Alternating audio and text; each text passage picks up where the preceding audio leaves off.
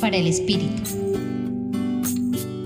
Seguimos acompañando el itinerario misionero de Jesús, a la vez que podemos contemplar cada una de sus acciones y gestos en los diversos encuentros que Él sostiene con las personas.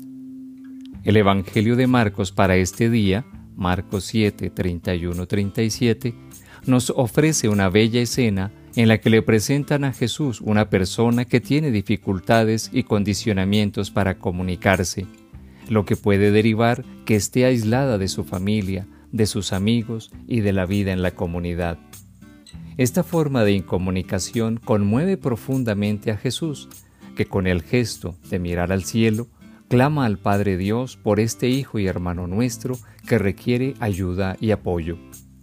Ahora bien, esta es una oportunidad significativa para que consideremos y examinemos la importante dimensión de la comunicación en nuestra vida.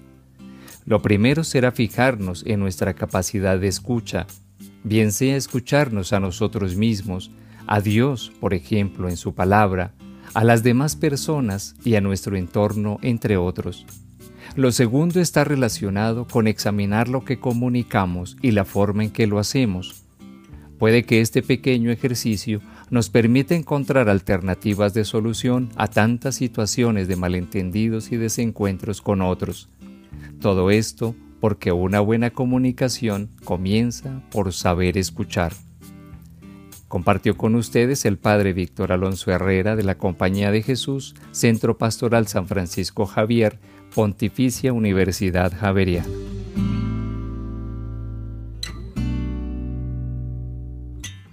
Escucha los bálsamos cada día entrando a la página web del Centro Pastoral y a javerianestereo.com.